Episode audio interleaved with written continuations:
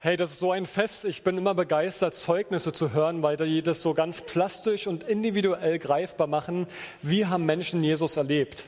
Und ich feiere das total, dass einfach hier junge Leute am Start sind, die sich taufen lassen möchten, weil es zeigt, dass Jesus nicht nur für eine ältere Generation interessant ist oder für die mittlere, sondern dass Jesus auch für die junge Generation etwas parat hat, was, was lebendig macht und wo Jesus ihm begegnet, euch wertschätzt und sagt, ich möchte euch so früh wie möglich hineinnehmen in das, was ich für euch vorbereitet habe. Und das ist riesig stark, das ist richtig gut und begeistert mich immer, immer wieder. Ich starte mit einer Geschichte hinein von einem Baron Fitzgerald oder so. Ich, ich nenne Baron Meyer, das lässt sich leichter aussprechen. Baron Meyer hat einen Sohn und mit diesem Sohn teilt er ein wunderbares Hobby. Sie sind total begeistert von wertvollen, teuren Gemälden. Sie sind Kunstliebhaber. Also der Mann hat wirklich echte, gute, tolle, teure Schinken, Rembrandt, Picasso, alles mit dabei. Und oft saßen sie gemeinsam in der Galerie, haben gemeinsam die Bilder angeschaut, darüber gefachsimpelt, interpretiert. Es war ihr gemeinsames Hobby, ihre gemeinsame Leidenschaft. Irgendwann ist der Vietnamkrieg ausgebrochen und der Sohn von Baron Meyer wurde eingezogen. Und er musste in den Krieg und relativ bald fiel dieser Sohn im Krieg in Vietnam. Und der Vater hat diese Botschaft erhalten und er trauerte unglaublich darum. Es war sein einziger Sohn, er war alleinstehend, er war verwitwet, er hatte nur noch diesen Sohn und dieser Sohn ist ihm genommen worden durch den Krieg. Etwa einen Monat später, gerade knapp kurz vor Weihnachten, kommt ein junger Mann vorbei, klingelt bei ihm mit einem großen Paket in der Hand. Und dieser junge Mann fängt an zu erzählen und erzählt, Baron Meyer, dein Sohn hat mir im Vietnamkrieg das Leben gerettet. Er ist derjenige, er hat mich vom Feld wegtragen wollen und ist dabei tödlich getroffen worden und war dabei sofort tot. Und dein Sohn hat mir immer wieder von diesem Herz, von der Begeisterung für die Malerei, für Kunst, immer wieder vorgeschwärmt und von der Verbindung, die er zu ihnen hat. Und dann hält dieser junge Mann diesem Baron dieses große Paket entgegen und sagt, das ist eigentlich nicht viel, was ich hier für Sie habe. Und ich bin auch wirklich kein großer Künstler, aber ich denke, Ihr Sohn würde es wollen, dass Sie dieses Paket bekommen. Und der Baron fängt an, dieses Paket auszupacken, ein großes, flaches Paket. Er öffnet es und es ist ein Porträt. Ein Porträt seines Sohnes. Und der Soldat erzählt, wie er dieses Porträt während der Kriegszeit dort gemacht hat. Und das, der Baron ist tief berührt, weil er feststellt, wie sehr die Persönlichkeit auch in dem, in dem Bild zum Ausdruck kommt. Ist tief berührt und schenkt diesem Porträt natürlich den besondersten und den schönsten Platz in seiner Villa. Und immer, wenn dieser Baron Gäste bekommt, führt er sie nicht etwa zu Rembrandt und Picasso, sondern er führt zuallererst alle Gäste zu diesem Bild von seinem Sohn. Nicht perfekt, nicht die Kunsthandschrift, steht auch nicht Picasso oder Rembrandt drunter, sondern ein Name von jemand, den niemand kennt. Ein paar Monate später stirbt dieser Baron. Und es soll eine große Versteigerung geben aller Bilder, aller Gemälde, die es in seinem Haus gibt. Und viele Kunstsammler und einflussreiche Leute kommen und waren in gespannter Erwartung auf das, was es dort zu ersteigern gibt. In dem Testament war nun aber verfügt, dass zuallererst das Gemälde des Sohnes versteigert werden sollte. Und der Leiter der Versteigerung sagte, wir starten die Versteigerung mit dem Bild des Sohnes. Wer bietet zuerst? Stille, kein Gebot. Nicht mal aus der hintersten Reihe, kein Gebot. Irgendwann kommt eine Stimme dazwischen, sie ruft von hinten durch, wir wollen die berühmten Werke sehen. Lass dieses eine aus, das will keiner haben. Aber der Versteigerer bleibt hartnäckig und sagt, ist jemand da, der für dieses Bild bietet? 100 Dollar. Nichts. Irgendwann wieder eine Stimme. Wir kamen nicht, um dieses Bild zu sehen. Wir kamen wegen der Van Goghs und wegen der Rembrandts. Wir wollen dieses Bild nicht haben. Aber der Versteigerer lässt sich nicht beirren. Er sagt, der Sohn, der Sohn. Wer nimmt den Sohn? Und endlich meldet sich ganz da hinten, da meldet er sich, der Gärtner. Der Gärtner meldet sich und sagt, ich biete 10 Dollar. Er ist kein wohlhabender Mann, aber er hat den Baron und seinen Sohn ins Herz geschlossen und er, er weiß, was dieses Bild für den Baron bedeutet hat und er bietet 10 Dollar. Und der Versteigerer nimmt den Hammer, sagt zum ersten, zum zweiten und zum dritten, knallt den Hammer auf das Pult und sagt, das Bild geht an den Gärtnern dort hinten für 10 Dollar. Dann kommt der Anwalt auf die Bühne und liest das Testament weiter vor. Und da heißt es, wer das Bild meines Sohnes nimmt, erhält den ganzen Rest. Die Auktion ist beendet. Wer den Sohn nimmt, hat alles. Wer den Sohn nimmt, der bekommt alles. Diese 10 Dollar, die der Gärtner gibt, wer den Sohn nimmt, der hat alles. In Johannes 3, Vers 36 heißt es, wer an den Sohn glaubt, hat das ewige Leben. Wer dem Sohn nicht gehorcht, wird das Leben nicht sehen, der Zorn Gottes bleibt auf ihm, aber wer an den Sohn glaubt, der hat das ewige Leben. Mich begeistert diese Geschichte, weil sie deutlich macht, es geht nicht um dieses große, pompöse, schöne, um das, was du vielleicht in deiner privaten Sammlung zu Hause stehen hast, ist alles egal. Entscheidend ist, dass du den Sohn hast. Hast du den Sohn? Hast du Jesus in deinem Leben? Wir haben hier viele Leute heute stehen, die sagen, ich möchte den Sohn in meinem Leben haben. Wer sich taufen lässt, hat mit Jesus alles. Es gibt nicht mehr. Es gibt viele Blendgranaten und Nebelkerzen, die uns ablenken könnten von dem, was wesentlich und wichtig ist. Aber wer den Sohn hat, der hat alles. Die ganze Fülle, das ganze Leben und noch viel mehr, sogar die Vergebung der eigenen Schuld, also Dinge, die mein Leben zerstören können. Der Sohn nimmt alles, um mir alles zu geben. Und wir feiern mit diesem Gottesdienst genau das, dass hier vier Leute heute sind, die diese Entscheidung treffen und sagen, ich möchte auf mein Bekenntnis hin, weil ich glaube, dass Jesus für meine Schuld am Kreuz gestorben ist, ich möchte mich taufen lassen. Ich brauche die Vergebung, die er mir anbietet. Wer dazu kommt zu sagen, ich will mich taufen lassen, der hat vorher einen Schritt getan, nämlich den Schritt, dass er sagt, ich kehre um zu Gott. Jesus sagt das im Neuen Testament immer wieder, kehrt um, denn das Reich Gottes ist nahe. Wer umkehrt, der anerkennt, dass er Vergebung braucht, dass da etwas im eigenen Leben substanziell nicht in Ordnung ist. In Römer 3 heißt es, alle, also nicht nur wir, die wir hier drin sitzen, sondern alle, alle, alle sind schuldig geworden und spiegeln nicht mehr die Herrlichkeit wider, die Gott dem Menschen ursprünglich mal verliehen hatte. Also ganz ursprünglich, ganz am Anfang, wo Gott und Mensch zusammen waren, bei, beieinander im Garten Ehen, da wo alles perfekt war. Diese Herrlichkeit, da wo sie sich Auge zu Auge begegnen konnte, weil nichts trennend zwischen ihnen stand. Und Paulus sagt in Römer, diese Herrlichkeit, die haben wir verloren, weil wir schuldig geworden sind an Gott. Und dieses Ding mit der Sünde, das betrifft nicht meine Handlung, weil ich einfach nur äh, bei der Steuererklärung geschummelt habe oder im Kaugummiladen was geklaut habe. Es geht darum, wer ich als Person bin. Also es geht um das tiefste Innere. Ich habe eine Natur, die schuldig ist, die sündig ist. Es ist mein Wesen, mein ganzes Wesen rebelliert gegen Gott. Und das menschliche Herz neigt dazu, alles andere zu lieben außer Gott. Sich selbst mehr zu lieben, das Böse mehr zu lieben als das Gute. Und vielleicht steigt der ein oder andere hier aus und sagt, Herr, so schlimm bin ich nicht. So ein böser Finger bin ich bestimmt nicht. Wir sind alle schuldig. Wir sind alle schuldig. Und da brauchen wir vielleicht gar nicht lange Gram. Es geht, wie gesagt, nicht um die Steuererklärung, wo man schummelt oder wo man abschreibt oder was auch immer. Es geht darum, dass schon im Herzen überhaupt der Ansatz da ist, es überhaupt nur in Erwägung zu ziehen dass ich überhaupt diese Optionen verspüre, dass ich ja so oder so handeln könnte. Mein ganzes Herz drückt aus, dass ich jemand brauche, der mich frei macht von dieser, von dieser Spaltung in mir.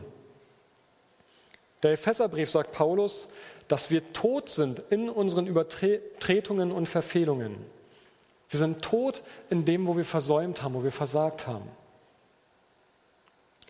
Also worum geht's? Jesus spricht nicht dein Verhalten oberflächlich an, dass du besser werden sollst oder einfach nur dir Mühe, mehr, mehr Mühe geben möchte, müsstest, sondern er spricht dich als Person an und er verspricht dir, dich zu verändern. Und zwar nicht äußerlich nur dein Verhalten, sondern tief in dir drinne. Nicht als ein Krampf, ich versuche heute mal besser zu sein, sondern dass in dir ein Wollen und ein Vollbringen stattfindet, was er in dir wirkt. Also alles, was verkehrt, verdreht, egoistisch, schuldig oder hintergehend ist, Jesus möchte 180 Grad unser Leben wandeln, wandeln, umdrehen. 180 Grad wenden. Und das ist in der Taufe ein Anfangspunkt, das geht da los. Unser ganzes Leben ist ein Prozess, wo Jesus unser Herz verändern möchte. Es geht nicht um Gesetzlichkeit, es geht nicht um Regeleinheiten, es geht nicht um ein zwanghaftes Gutmenschtum oder Moralismus. Es geht darum, dass dein Herz verändert wird, dass das, was im Kern verdreht ist, in eine neue Ordnung kommt. Es ist eine Einladung in ein echtes Leben hinein, in eine wiederhergestellte und zurechtgebrachte Beziehung zu Gott. Du musst nicht erst besser werden, sondern es reicht, wenn du dich dazu stellst und sagst, ich brauche Umkehr in meinem Leben, ich brauche Vergebung. Es geht im Kern darum, dass du heimkehrst zum Vater, dass du erkennst, wie er dich sieht und dass er schon lange sehnsüchtig darum ringt, dich an sein Herz ziehen zu können, diese Beziehung wiederherzustellen. Dieser tiefe Friede, den Gott alleine schenken kann, dass zwischen dir und zwischen ihm, dass da alles wieder in Ordnung kommt. Was ist also nun Taufe? Paulus erklärt in Kolosser 2 folgendes. Er sagt, denn als ihr getauft wurdet, wurdet ihr mit Christus begraben. Und ihr wurdet mit ihm zu neuem Leben auferweckt. Also einmal begraben und danach wieder aufwecken. Begraben kennen die meisten von uns. Die Mortalität des Menschen liegt bei 100 Prozent. Also wir sterben alle irgendwann mal. Begraben tun wir. Aber das Besondere ist hier diese, diese Verheißung, ihr werdet auferweckt werden zu einem neuen Leben, weil ihr auf die mächtige Kraft Gottes vertraut habt, der Christus von den Toten auferweckt hat. Es geht also darum, dass etwas Altes stirbt, in die Versenkung gerät und du zu neuem Leben aufstehst. Da stirbt etwas. Unter Wasser kann keiner überleben. Also nicht lange jedenfalls. Es geht darum, dass etwas Altes stirbt und etwas Neues auferstehen darf. Also wer sich taufen lässt, drückt damit aus, ich kehre um von meinem alten Leben und ich wünsche, ich möchte, dass dieses neue Leben in mir Raum gewinnt. In der Taufe wird mein altes Ich, mein altes Ego ertränkt. Und wir haben jetzt vorhin gerade, wurde es in den Zeugnissen auch benannt, dieser Glaube, dieses Ich habe für mich angenommen, ich glaube, dass Jesus für meine Schuld am Kreuz gestorben ist. Genau, das ist der eine Teil. Und der andere Teil ist dieses Auftauchen zu diesem neuen Leben. Wir bekennen, dass Jesus neues Leben für uns bereithält. Und so wie Christus von den Toten auferweckt wurde, äh, fährt Paulus fort, so sollen wir jetzt ein neues Leben führen durch seine Kraft. Also deshalb besprengen wir auch nicht nur mit Wasser, sondern wir versenken euch nachher im Wasser, weil da alles tot sein muss. Ja, gibt, es gibt so eine lustige Karikatur, da wird jemand getauft und der Arm mit einem Bünde Geld guckt noch raus. Ja, es geht nicht darum, jetzt irgendwelche Bereiche im Leben noch zurückzuhalten, zu sagen, Gott, ich gebe dir mein ganzes Leben, außer. Ich gebe dir mein ganzes Leben, mein ganzes Geld, außer den und den Teil noch oder das Thema Beziehung oder was auch immer oder meine Vergangenheit. Ich gebe dir alles außer die und die Bereiche. Nein, nein, nein. Es geht darum, du wirst komplett versenkt. Dein altes Leben wird ganz vor Jesus gebracht. Und im Endeffekt, und da kommen wir gleich drauf, indem du dein ganzes Leben gibst, gibt Jesus dir sein ganzes Leben. Jesus beschreibt seine Mission in Johannes 10 folgendermaßen. Er sagt, ich aber bin gekommen, um ihnen das Leben in ganzer Fülle zu schenken. Nicht zu verkaufen, nicht zu, und damit sich Leute es verdienen können. Er kam, um dir und mir die Fülle des ganzen Lebens zu schenken. Es geht um die Freisetzung zu einem neuen Leben, zu einem Abenteuer, wo du nicht mehr für dich selber lebst, für die Selbstverwirklichung, für eigene Lebensträume allein, sondern wo du anfängst, dem nachzuspüren und danach zu fragen, Gott, was ist dein Wille für mein Leben? Weil ich darauf vertraue, dass dein Wille das Allerbeste in meinem Leben hervorholen wird. Und dann gibt es diesen anderen Aspekt, ich habe ihn schon angedeutet, Paulus beschreibt es in Apostelgeschichte 22, die Reinwaschung von allen Sünden. Also Wasser hat diese reinigende Kraft. Ich finde es immer wieder faszinierend, äh, dieses Element Wasser, dass ich meine dreckigen Hände reiben kann hin und her und so weiter. Da passiert nichts, außer dass Krümel entstehen. Aber sobald ich meine Hände unter Wasser halte, es löst den Dreck. Und die Taufe ist nicht nur ein symbolischer Akt, wo du jetzt ein bisschen nass wirst, dafür gibt es Freibäder, sondern die Taufe ist etwas, wo eine geistliche Realität zu dir tritt und dir zuspricht, deine Schuld wird dir nicht mehr angerechnet. In der Taufe bekennst du, dass Jesus für alle Schuld am Kreuz gestorben ist, für alles Trennende. Die Reinwaschung von aller Schuld, die Bibel nennt es Sünde, Die Sünde ist der Begriff dafür, dass wir an unserer Bestimmung vorbeigelebt haben, nämlich in Abwendung von Gott. Und die Umkehr zu Gott in der Taufe ist letztendlich die Ziel- und die Kurskorrektur hin zu Gott, die Neuausrichtung auf ihn. Und jeder, der hier im Saal sitzt, der mit Gott lebt, der weiß genau, dass diese Taufe nicht bedeutet, dass du jetzt auf einmal perfekt bist oder ohne Fehler bist. Das ist völlig unmöglich, der Blick in den Spiegel reicht. Nein, es geht darum, dass wir auf Gott ausgerichtet leben. Und dass da, wo wir wieder schuldig wären, wir vor Augen haben, Jesus hat bezahlt. Alle Schuld wird nicht mehr bei mir angeheftet, sondern sie wird bei Gott angeheftet. Also die Taufe ist das öffentliche Bekenntnis, auch von euch vielen jetzt ganz konkret, das öffentliche Bekenntnis vor euch allen hier, aber auch vor dieser unsichtbaren Welt. Gott, der gegenwärtig ist, auch der Ankläger. Wir, wir kennen ihn als Teufel, aber die Bibel beschreibt ihn auch als Ankläger, als Anwalt, der eintritt und sagt, der Mann ist schuldig. Und Jesus sagt, stimmt, aber ich habe bezahlt. Also dieses öffentliche Bekenntnis, und ihr habt euch bestimmt schon gefragt, was das ganze Papier hier alles soll, dieses öffentliche Bekenntnis, wir sind schuldig. Ich bekenne mich schuldig im Sinne der Anklage. Ich kehre um zu Jesus. Achso, ich halte mal hier noch hin und ich halte mal hier noch hin.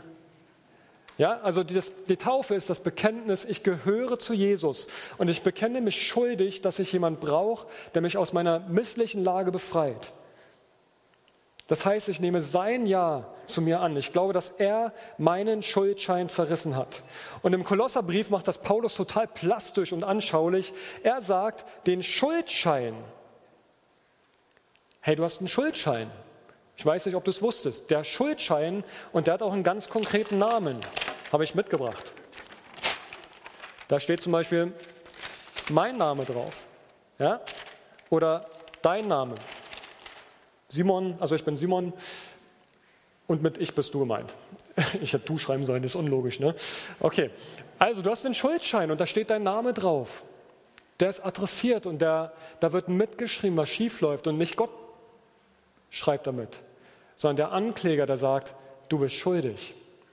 Der Ankläger, der sagt, hey, da steht was Trennendes zwischen dir und Gott, dafür musst du bestraft werden. Und Gott sagt, und jetzt lesen wir einen Vers mal weiter, da heißt es, Paulus sagt, den Schuldschein, der auf unseren Namen ausgestellt war und dessen Inhalt uns anklagte, weil wir die Forderungen des Gesetzes nicht erfüllt hatten, den hat er für nicht mehr gültig erklärt. Also Jesus hat ihn für nicht mehr gültig erklärt. Er hat ihn ans Kreuz genagelt und damit für immer beseitigt.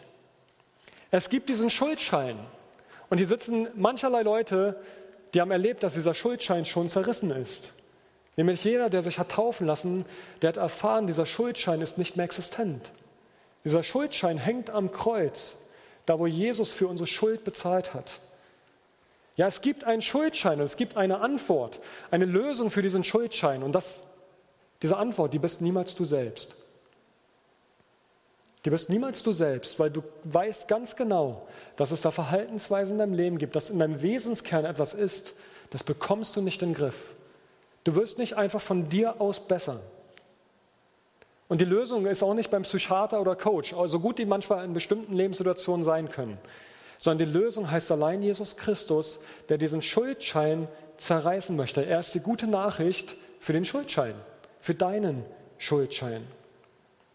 Und in dem Moment, wo wir uns Jesus zuwenden und sagen, ich bin schuldig, ich bin verhaftet in Fehlverhalten, in Dunkelheit und Bosheit, ich erkenne, dass ganz tief in mir drin mein Wesen Erlösung und Errettung braucht, dass ich Stolz in mir kenne, der sich über andere erhebt, dass ich Scham in meinem Leben habe, wo ich versagt habe oder wo mir andere Schaden angefügt haben und ich mich deswegen so sehr schäme und bis ins Innerste zurückziehe. Du anerkennst in dem Moment, dass du vor Gott nicht würdig bist, dass er heilig ist und du nicht. Es ist das Anerkennen, was ich vorhin gesagt habe, Römer 3, dass ich nicht die Herrlichkeit widerspiegel, die Gott mir ursprünglich verliehen hatte. Und in dem Moment, wo wir uns Gott jetzt zuwenden und sagen, ich brauche dich, bitte vergib mir, da bekommt das, was am Kreuz geschehen ist, Geltung in deinem Leben. Und nicht du stirbst am Kreuz, sondern Jesus stirbt stellvertretend für alles, was in deinem Leben quer liegt und dich von Gott trennt. Also indem Jesus am Kreuz stirbt und du darauf vertraust, dass er all deine Schuld auf sich genommen hat, in dem Moment wird dieser Schuldschein zerrissen. Und jeder, der diese Erfahrung gemacht hat und Jesus begegnet ist und gespürt hat, wie, wie befreiend es ist, diese Erfahrung zu machen, dass die Schuld von den eigenen Schultern genommen ist und du merkst, es liegt nicht mehr auf mir, sondern jemand anderes hat bezahlt und hat das für ungültig erklärt. Der weiß, wie unglaublich lebendig machend es ist, wenn die Schuld weggekickt wird aus deinem Leben. Wenn du weißt, dass diese Anklage, die du vielleicht gegen dich selber hast oder die dieser Feind immer wieder gegen dich vorbringt, keine Geltung mehr hat. Es ist wie eine Teflonschicht, dass der, da wo der Ankläger dich immer wieder anklagen möchte und sagen möchte, du hast aber, da kannst du sagen, ja, ich weiß, stimmt, ich habe und auch immer wieder, aber Jesus hat bezahlt. Er hat bezahlt, er ist dieses neue Leben. Er hat für meine Schuld bezahlt und ich habe Leben in ihm. Und diese Schuld kann mir nicht mehr angeheftet werden. Und das ist nur der Anfang. Da ist noch so viel mehr, was durch die Taufe erst anfängt. Und ich möchte euch Mut machen, euch vieren, wenn ihr die, jetzt gleich ins Becken steigt. Das ist nur der Anfang. Und ihr dürft so gespannt sein auf das, was noch kommen wird, was Jesus vorbereitet hat. Leonard, du hast von dem Heiligen Geist angesprochen, was der Heilige Geist euch lehren möchte.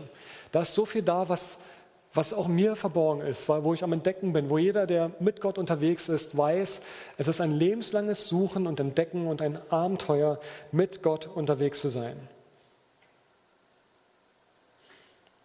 Also Taufe ist nicht das Ziel, ich habe es jetzt geschafft, sondern Taufe ist der Anfang und der Aufbruch in ein Abenteuer, wo es erst so richtig losgeht. Es geht darum, diese Botschaft, die du jetzt erfährst und die du durch die Taufe zu dir genommen hast, sie letztendlich auch weiterzugeben, anderen zugänglich zu machen. Jesus möchte dir zeigen, welche Gaben und Fähigkeiten du hast. Er möchte dir Grenzen zeigen, die weit, weiter, weit viel weiter weg sind, als das, was du denkst, was deine Grenzen sind. Gott möchte dich hinausführen auf Felder, wo du sagst, wow krass, ich hätte nie gedacht, dass Gott das mit mir vorhaben könnte. Gott möchte dir den Wert von Gemeinschaft aufzeigen. Wie wertvoll es ist, mit einem Bruder oder mit einer Schwester, mit einem Glaubensfreund zusammen zu beten und gemeinsam Glaubenskämpfe zu durchfechten. Kämpfe, die vielleicht dich lange prägen und lange anhalten. Aber du erfährst diese gute Gemeinschaft, die dir hilft, füreinander in Treue einzustehen, miteinander zu beten, miteinander zu heulen und sich zu freuen. Wer den Sohn hat, der bekommt alles. Es gibt in den Psalmen ein wunderbares Wort, da heißt es, du stillst den Hunger meines Herzens wie bei einem Festmahl. Und ich hoffe, jeder, der hier noch nicht getauft ist, dass du so ein bisschen, ich komme ja aus Berlin, ich glaube, hier sagt man schleckig, ne? dass ein bisschen der Mund wässrig wird, dass du Lust bekommst, dass du Sehnsucht bekommst, dass du die Erwartung hast, die Erwartung haben darfst, dass dieser Jesus deinen Lebenshunger stillt. Vielleicht auf eine ganz andere Art und Weise, als du es dir wünschst. Und Gott wird dich Wege führen, anders als du es dir vielleicht erhofft hast. Aber du wirst in dem erfahren, dass Gott, mit Gott zu leben so unglaublich lebendig machend ist. So wie Jesus es verheißen hat, dass er gekommen ist, um das Leben in Fülle zu geben. Von daher, wenn du diese Entscheidung, diese Taufe heute noch nicht vollzogen hast, ich lade dich ein, lerne diesen Gott, diesen Jesus kennen. Paulus sagt an anderer Stelle, lasst euch mit Gott versöhnen. Ich, ich möchte Mut machen, ich fordere dich auf, lasst dich mit Gott versöhnen. Und wenn du mit Gott schon länger unterwegs bist und eine Schuld vor Augen hast, ich spreche dir zu, Gott hat sich schon längst mit dir versöhnt. Lass dich erneut wieder mit Gott versöhnen. Nimm es zu dir, dass alles, was er getan hat, am Kreuz ist. Wir haben es leider am Vorhang stehen. Am Kreuz ist es vollbracht, was Jesus für uns getan hat. Dieser Schuldschein, dieser Knödel da unten. Gott macht genau das mit deiner Schuld.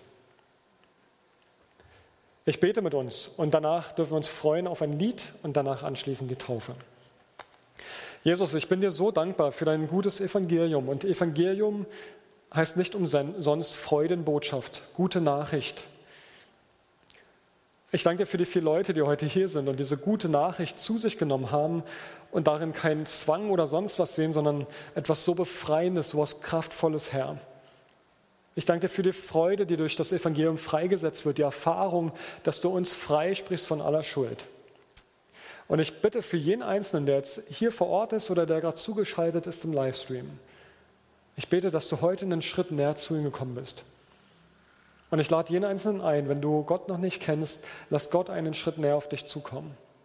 Er möchte dir deine Schuld vergeben. Er möchte deinen Schuldschein zerreißen. Am Kreuz ist alles vollbracht. Und wenn du den Sohn hast, hast du alles. Und da ist noch so viel zu entdecken an diesem Allen. Du wirst nicht alles gleich erkennen, aber da ist so viel Wunderbares, was wir entdecken und abenteuerlich auch noch erfahren dürfen. Danke, Jesus. Danke für deine Liebe und danke für diesen Moment, für diesen Abend, für die Taufe. Amen.